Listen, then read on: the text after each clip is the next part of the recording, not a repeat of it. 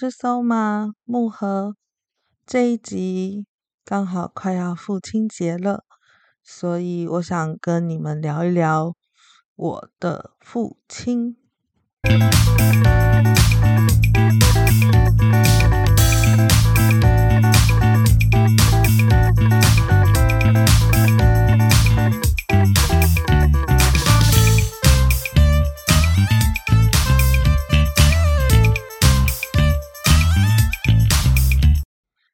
Hello，Hello，八月八号是父亲节。嗯、我们跟着日程走，日程到哪我们就聊那个节日的话题好。目前是先规划这个啦，因为我嗯，突然很想聊聊我的父母或者家里的一些状况，我自己觉得蛮有趣的。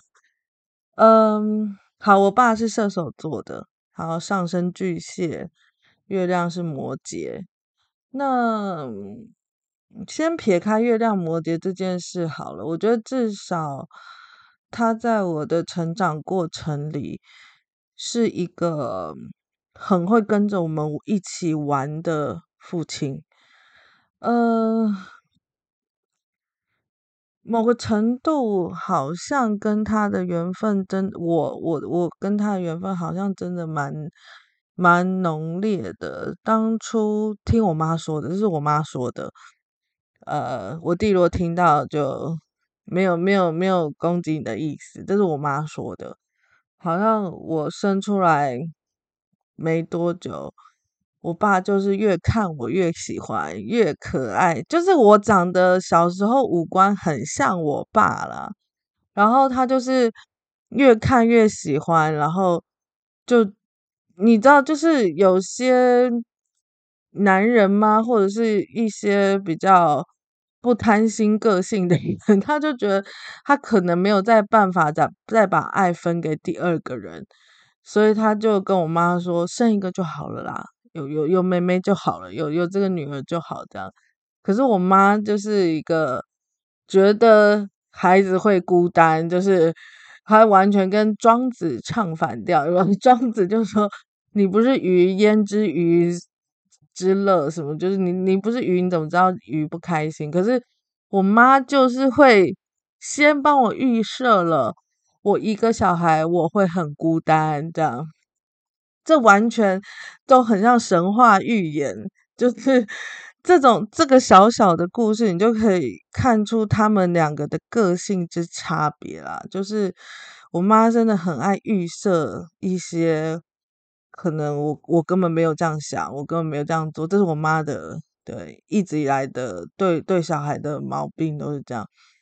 然后她就就说还是要再生第二个。这样子我才有伴，这样你可以跟我一起玩，所以死活也不是死活啦，我爸也是没有这么很坚持啊，只是说他就是觉得说全世界他可能只会最最喜欢这个小孩了，他很难想象要把爱切成两半，类似这种这种这种，因为你男生跟女生就是面对小孩怀孕这件事的那个那个那个接受感跟临场感真的有差嘛，毕竟。你你怀着十个月，你你就是很实体的知道，你用身体去感觉，它就是要出来了，一个生新的生命就在你的肚子里。但男生还是要等出来了，看到了才有感觉嘛。所以我爸那时候真的，呃，从小你就会觉得，我自己啊，我自己就会觉得他真的是。当做命在疼，就是真的很疼你，就是我这样的。然后，呃，想讲的是，他，嗯，我们家是女权，呃，为重的一个家庭。怎么讲？对，就是其实妈妈比较像爸爸，然后比较凶，比较严格。比较呃爱威吓小孩，然后爸爸比较像妈妈，就是爸爸喜欢跟小孩当朋友，喜欢跟小孩聊心事，喜欢跟小孩互动。然后，嗯，从我有记忆开始，幼稚园、国小，甚至我我记得，甚至睡到国一之类的，我们我跟我弟啊，我真忘记了，反正就是只要我跟我弟还睡在一起，我爸就会一起来跟我们一起睡觉，然后三个人就是躺两张床，就是他可能躺我。他都躺我弟弟那那一张床，然后就是，然后就开始讲故事。就是我爸是不用看着那个童故事书，他凭空就可以讲故事的那种那种达人，那种说故事。现在不是很多那种各个地方都会争那种 说故事达人、说故事老师，有没有？我爸绝对可以，而且我爸是一个非常好笑、好笑的人。就是我觉得我跟我弟的幽默感都是从我爸身上，呃，基因或者是学来的。就是我爸看待这个世界是非常有趣的，他很爱开玩笑，很爱用带着我们啊，从一些。有趣的角度去看这个世界，就是从小就是这样。然后，好，我先不讲一些很很冠冕堂皇的东西。然后就是常常他只要躺下来，他就可以讲故事，就可以信手拈来一个故事。但是很多故事你就是会听听听就就就忘了。然后，但我跟我弟一定都。一定对一个故事都印象超级深刻，叫做太监的故事。就是我爸有时候他就会讲一个，就是他有有时候一个晚上不一定讲一个，有时候两个、三个这样，然后就是小朋友就会一直要他说还要还要没有睡着嘛，对，他就会看我们有没有睡着，然后就悄悄的离开房间，就是说睡着他就可以走这样，我还没睡着就还是继续讲。然后通常他后来他都常讲一个，就是说从前从前有一个太监，下面没有了，就然后他就这样假装要睡觉，不是，然后我们就会再把他摇醒，说不行不行，他们下面，然后就笑笑一阵以后，然后再说赶快还要别的，就是 他。很累，工作很累，可是想逃走的时候会会用的一些招，就是，可是这真的很好笑，到现在都觉得很好笑。嗯，对，我爸就是就是这样的北兰啦，但是但是很符合小孩的眼光，我觉得他到现在看这个世界都还是用这种态度，就是有一点。有一点童心，有一点有趣，然后用一些后设的方式在呈现一些幽默，比如说，就是 就是我叛逆期很严重的时候，跟我妈闹得很严重的时候，然后他他有时候会想跟我开个玩笑，然后他就会这样。拍我肩膀就说都是你啦，然后，然后我就会回他说都是你，你当初为什么要选这个女人跟他结婚？类似这样，就是，然后后来他就一直笑，就是我爸是听到这种话不会生气的人，他就一直笑，然后就说那时候没有想好没，那时候哪知道没，就是就是你，我觉得其实很多时候你。嗯，当下你你你不会去去觉得爸爸的反应有多么的嗯有智慧或者多么的厉害，可是当你自己走进了当时他当爸爸的年纪了，就是我现在的年纪一定也是他当时要哄我们睡觉的年纪，他二十六岁就结婚了，那个那个年代，那。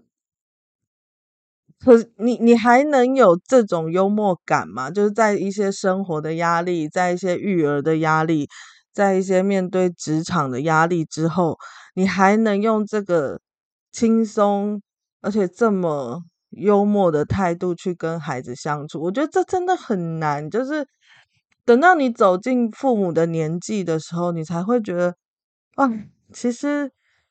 常常嫌他们哪里不够，哪里不足，然后抱怨他们哪里没有怎样，哪里没有怎样。但是其实你等你自己走进去那个那个年纪，你做的根本没他们一根手指头的的的事情。就是其实他们真的平凡中的伟大。我觉得有时候你你你回头看自己的生命，你也没做出个 屁来，有一点这样的感觉，就是。对，然后我真的觉得，呃，我很很有自信，很喜欢介绍我的同学、我的朋友给我爸认识，或者是让他们认识我爸，因为我完全是放心的，因为这个人很会社交，很会相处，很会跟，呃，就算是年龄差距有有很大一段的。的小朋友，他也都可以聊上两，就是他他是一个很随和，然后因为我觉得幽默感真的可以救很多事情，在很多人际关系里面的弹性，我觉得对。然后呃，我们然后因为我爸小时候就是我们大概幼稚园、国小这一段时间。好像他到国中才才踏出来，就是我们我幼稚园跟国小这一段时间，他都是在呃公家单位上班，然后呃四点五点半五点就是准时下班，然后所以呃我从国小的记忆就是我每天放学回家。我妈可能会先去载我们回来，然后我爸工作的地点比较远，然后我们就等等一下，我爸就回来了，然后他就会开始拿羽毛球拍、棒球，然后或者是各种球类，然后我们就三个出去开始打球，就是我爸会 当投手，然后我弟是打击手。然后我在后面就是捕手，然后就在跟我爸一直乱比乱比，然后 就打的煞有其事，然后要不然就是互相打羽毛球，然后就是打的很疯狂，然后一直笑这样。就是嗯，我的童年生活里，我的父亲完全没有缺席，而且完完全，当然我母亲也没有缺席，但是我母亲就比较像我们现在。的这个状态就是，呃呃，我就是我，我妈也是二十五岁、二十六岁就结婚了，所以你自己想想看，那个年纪，那你你刚进职场没多没也没有那么那么有位置，然后你还要应付你的新婚生活，然后你还要应付小孩。所以，我妈，我印象中，我小时候看到我妈都是情绪比较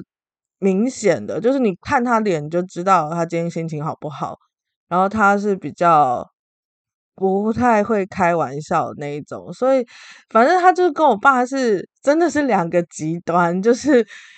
可是我觉得人就是会去找你，你完全不一样的个性的人去交往、去结婚，这个。其实是某一种精神层次的、个性层次的渴求跟互补，我觉得，所以嗯，没有没有在贬低我妈的意思，我只是说她比较像我们现在正常人的的状态，就是我有压力嘛，我就不想弄孩子嘛，我就是累嘛，我就是想休息嘛，就是比较直接，然后呃不爽就是写在脸上，可能今天就是被主管骂了，那今天就是。呃，心情不好，怎么样？怎么样？就是我妈的的 EQ 没有我爸高啦，但是但是可以理解，完全完全觉得那个那个年纪，然后你要应付这么多的压力，那嗯，我爸只能说他是比较抗压性真的高的一个人，这样子比较比较偏难得的那种人的。然后，嗯，在他，呃，在我爸，呃，哦，在我国中，好像不知道在国三、国二，反正我忘记国到几的时候，他突然在我们家就掀起一个革命，就是我爸想要退休，提早退休。就是你在公家单位，好像他们有很多种退休法。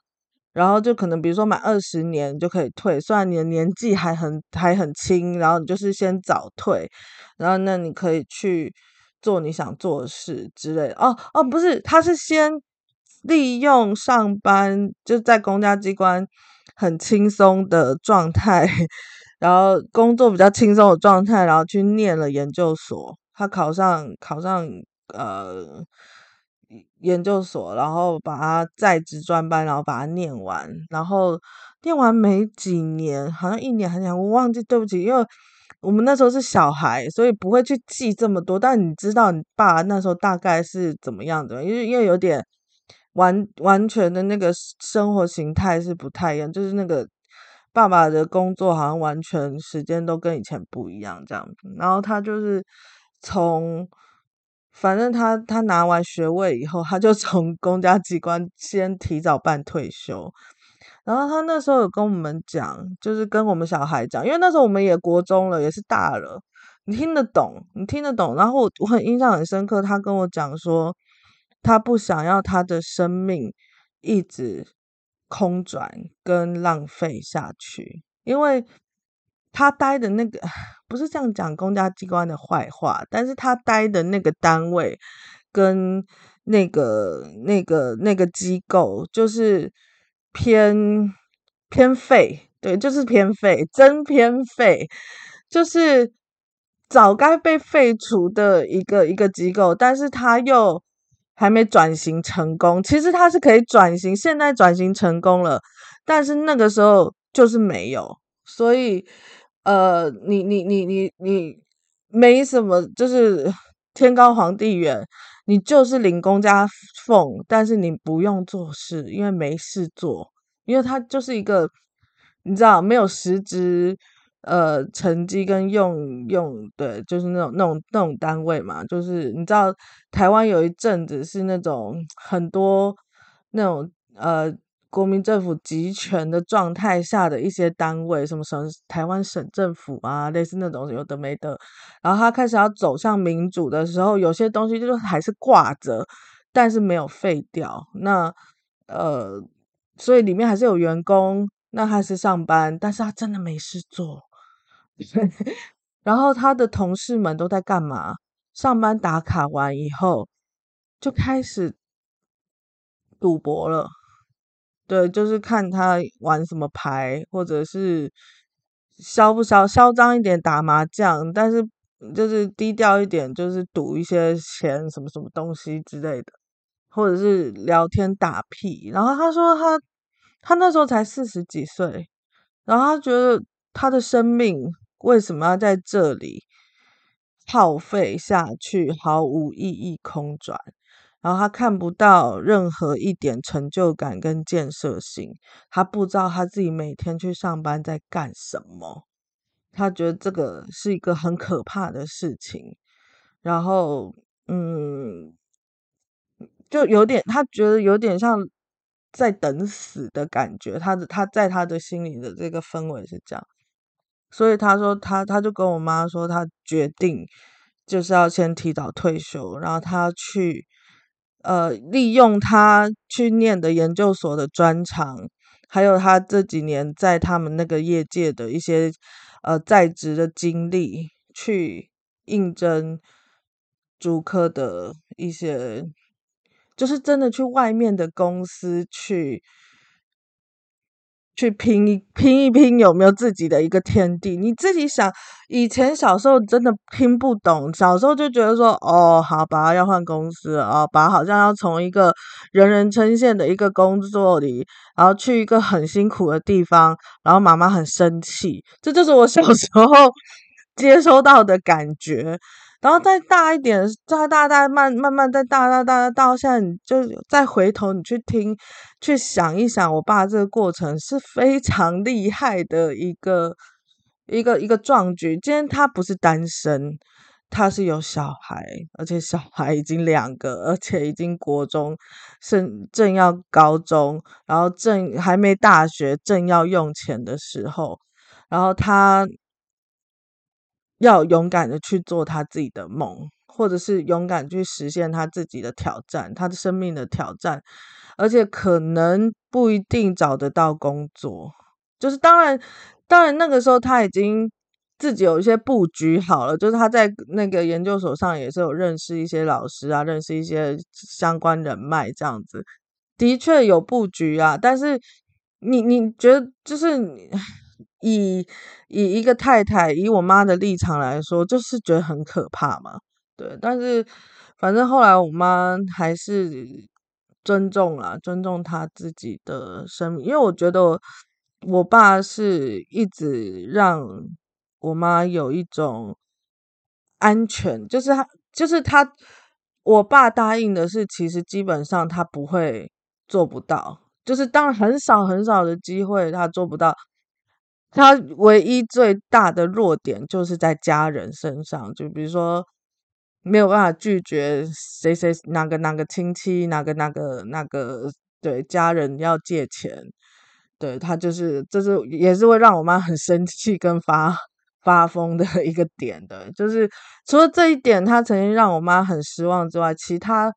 他很少让我妈失望跟跟痛苦这样之类都没有，完全没有。所以，呃，我觉得我妈应该也是相信他了。我觉得我妈骨子里是相信他做得到，但是还是会担心的。反正最后，我爸就是自己真的出来，然后进到科科技业，然后一步一步，然后再 到现在，他就是到前一阵子啊，到我大学。以后，然后到出社会这一段时间，我爸是一路从从跳跳从科技业，然后再跳去大陆，然后大陆是一路这样一直有人介绍介绍，然后就是请他去当顾问什么什么什么，然后厂长什么什么东西，就是我只能说小时候不懂，小时候真的觉得说哦，反正我爸做的事他都会做到，可是你现在。当你也是这个年纪，跟跟你大概了解什么叫做职场，什么叫做外面的世界的时候，你就会觉得天哪，其实他真的蛮厉害的，就是那个魄力，跟他很有，呃，很愿意做，或者是很愿意很有那个胆识去去做这些事情，这样就是这个人真的。我心里真的一直不管不管我爸跟我们多亲近，多么的像朋友，然后讲话没大没小，但我觉得完全不减他在我心里我尊敬他的程度。所以我，我真的觉得真正的尊敬是打从心底的，跟我今天有没有称呼你，有没有有没有。呃呃，有没有真的对你很孝顺，或者有没有真的买很呃给你很多红包、很多钱，那些都都都不是都不是重点，也不是表现的条件，就是那个是会放在心底很深很深的尊敬。不管你今天有没有对，有没有让我呃，是不是真的家财万贯，或者是怎么怎么样的。然后我觉得很多长辈 没有了，我觉得我爸真的是一个，嗯，很特别的长辈，我只能这样说。所以我很不能接受，很不习惯那一种用长辈这个我是年纪大来压人家的那一种长辈，就是但他没本事。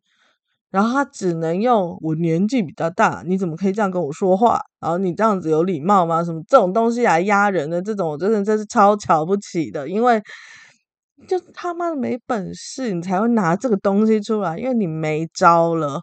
可是我爸从来不需要你这样对他，他就是可以跟你称兄道弟，但你会打从心底很尊敬这个人，因为他他对得起他自己，他做很多事情他对得起他自己，而且他很敢的去负责他自己的人生，而且很敢的去冒险他自己的人生，就是我真的觉得，嗯。他在我心里 非常伟大，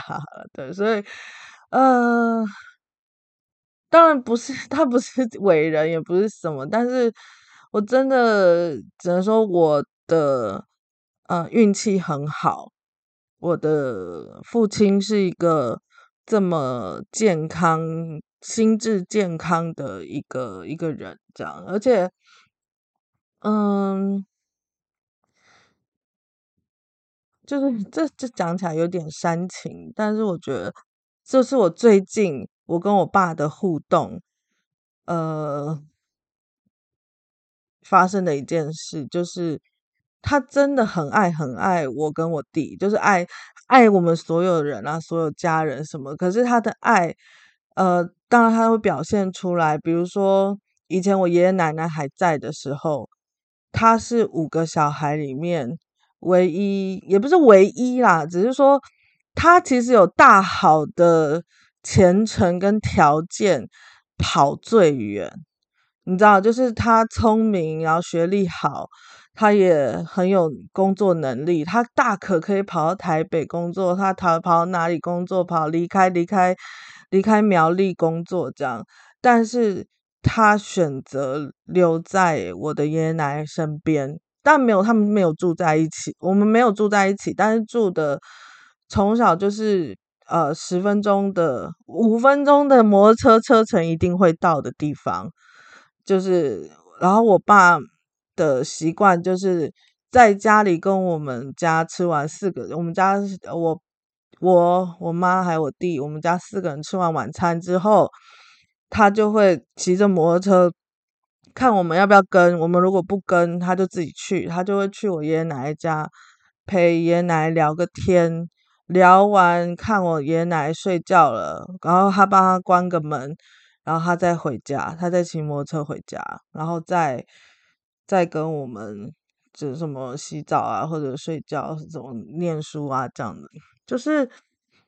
嗯，他不用命令你，呃，不用。叫你要孝顺他，他直接做给你看什么是孝顺，就是等你嗯回头去看的时候，哎呀太深情了，就是等你回头去看你这些东西，因为我跟我爷爷奶奶的。嗯、也很亲啊，就是因为住这么近嘛，所以从小可能呃，爸妈上班的时候也是先丢给爷爷奶奶照顾这种，然后他们都都都不在了，这样就是想到他们就会很想念。然后我只能说，呃，就是很多。小孩的小，你要教小孩孝顺，其实根本不用教，你真的只要做出来，他们看着就会了，看着就懂什么叫孝顺。就是，嗯，就算我跟我妈多叛逆，多么的，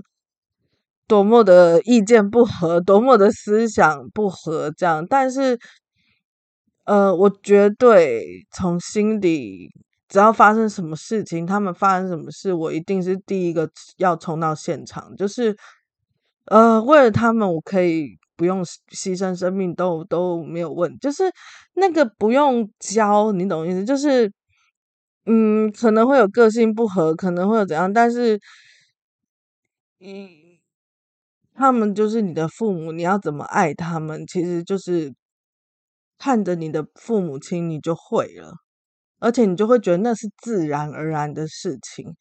然后我每次都看我爸，就是去聊天，然后回来就会很开心。有时候你会跟着他一起坐他摩托车去爷爷奶奶家嘛。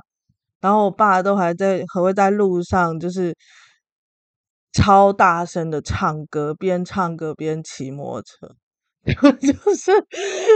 但他就是很开心的。觉得他的人生达到一个很很完美的状态吧。可能那个时候他觉得他有小孩，他有家庭，然后父母亲都都很健康。那个时候，那个时候，然后嗯，就是哦，对，岔题了。我想讲是说，我们最近我最近发生一件事情啊，就是呃，我很久。因为他们最近都会上来台，因为我弟有生小孩了，生两个小孩，就是他有他们变成爷爷奶奶，他们有孙子孙女了，所以他们大部分时间是他们上来台北，然后顾这两个小朋友，然后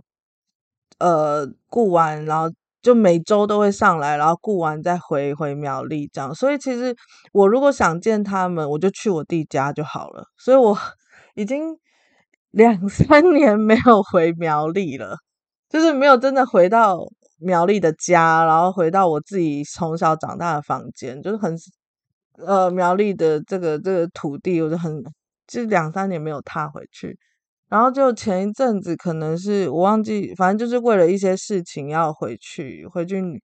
呃回到我家，然后拿一些东西什么之类的，然后呃。等我要回台北的时候，然后，呃，反正要回台北的时候，然后我就在那个高铁上，就是就是我妈那时候是我妈开车送我去去坐高铁啦，然后我爸是因为他的公司有一些事情，所以他先他一大早就出发去新竹了，然后呃。我我的高铁，我的我的车票是中午的，类似这样的意思。然后反正就是我在高铁上的时候，在高铁的月台上的时候，然后我就收到我爸传的讯息，然后我爸就说，他说啊，妹妹，他就说妹妹你在哪里啊？什么呃，你就是呃，我现在也在月台哟。我现在也在高铁月台哦，哦，不是，我就回他说我也在高铁，我我在高铁月台了，我在等车，然后他就说哦，我现在也在高铁月台哦，然后我就东张西望，想说为什么他会出现在高铁月台，我就看一直在找，说我说你在哪里？然后他说没有啦，我在新竹的高铁月台，我要坐车回苗栗了。但是想到你跟我一样也在高铁月台，我就很高兴。而且你很久没有回苗栗了，然后我会有点舍不得，就是想到你要回台北，有点舍不得。这是一个爸爸传给女儿的讯息，就是嗯。就是前世的情人，真的真的就是这样。呃，我爸一直都会做这种事情，但是不是不会让你觉得很尴尬跟煽情，而是你看到会突然看到一些他写的讯息，然后你就会有一种暖，就是就是，然后跟热泪盈眶感，就是很突然，他会在你呃猝不及防的时候，突然让你瞬间软。很融化，或者说瞬间唤起你心里很柔软的那一块，对。然后同一时间，我跟你讲，我妈载我去高铁站的车上，我妈在跟我讲的话是：你要你要减肥，你真的要减肥，你真的要认真的瘦下来。我我我懂，我懂，我懂，两种都是爱。两种都是，但是你可以知道哪一种比较讨喜了吧？你可以懂了吧？嗯，我们我们要 也不是说哪一种不好，哪一种好，而是说常常你，我觉得我常接到个案的状况也是这样。我们常常都在爱另外一个人，我们常常都觉得自己好爱好爱那个人。可是殊不知，你每次表达爱的方式，都是让那那一个人最难受的状态。就是比如说我妈，她我懂，我懂，我一字一句我都懂，她很爱我。可是她出来那些话，都这么的让我痛苦。可是你看看我爸，就是你就会疼他，就是你就会自然而然，你没办法对他。呃，恶言相 向，没有办法对他很很很很不爽，因为他就是这么柔软，很直接的告诉你他心里的想法跟，跟就是把那个最最真诚的情感的那一面，他不吝惜的露出来，跟而且直接坦诚的跟你表现。然后我我妈就是真的比较。情感面是比较别扭的那种个性啊，就是我知道那都是他在表达爱的方式，我完全懂。我这快四十年了，我怎么不懂？但是你每次听到，你还是会暴跳如雷。没有，就是我那一次没没有生气啊，只是觉得说，哎，又来。就是你已经这么久了，你也不会这么容易被几句话激怒了。你都练这个功练了四十年了，对吧？所以我只是想说，嗯，我从我爸身上真的学到很多很多事情啊，所以我觉得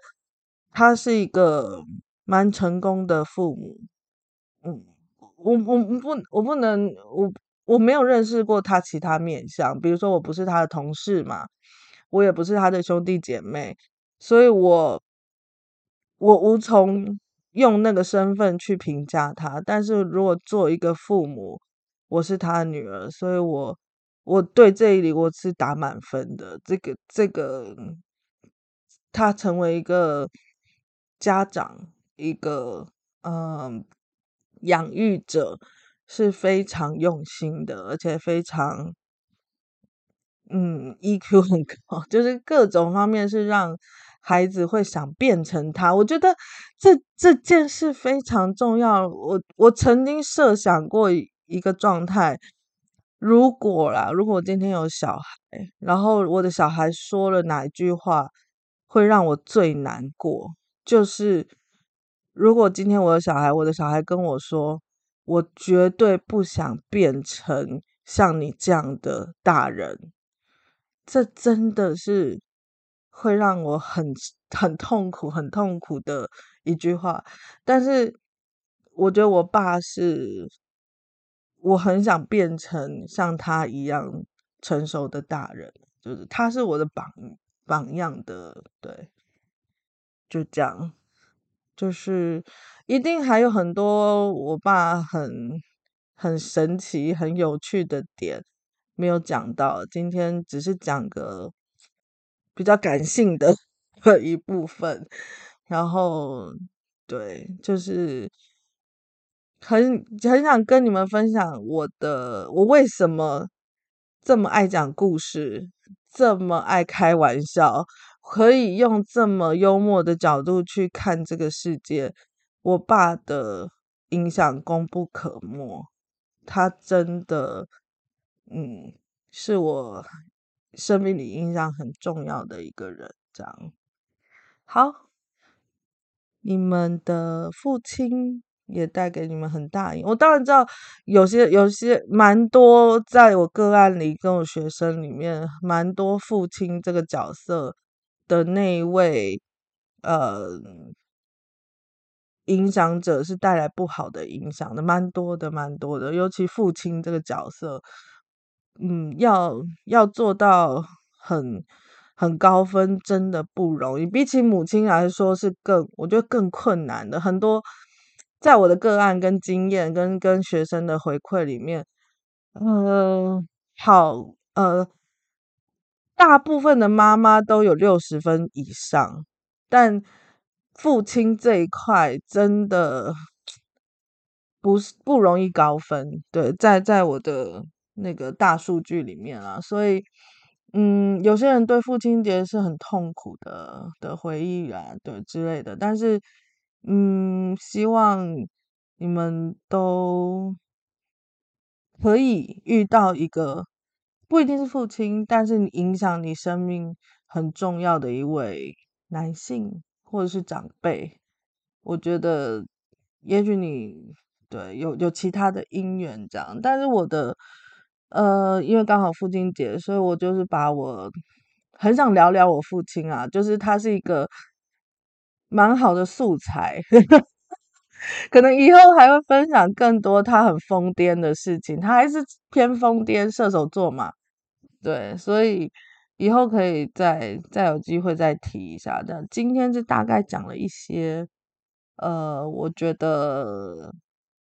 在我心里很正面的那那一块，这样。毕竟父亲节，这样。好，我们今天的 podcast 就讲到这里。如果你有什么感触或想跟我分享的，你可以到 IG 私讯我，或者。IG 私讯我比较快啦，然后或者是你要在下面留言，Podcast 下面留言也都可以，我都看得到，我都会看到。好，今天就这样喽，谢谢，拜拜。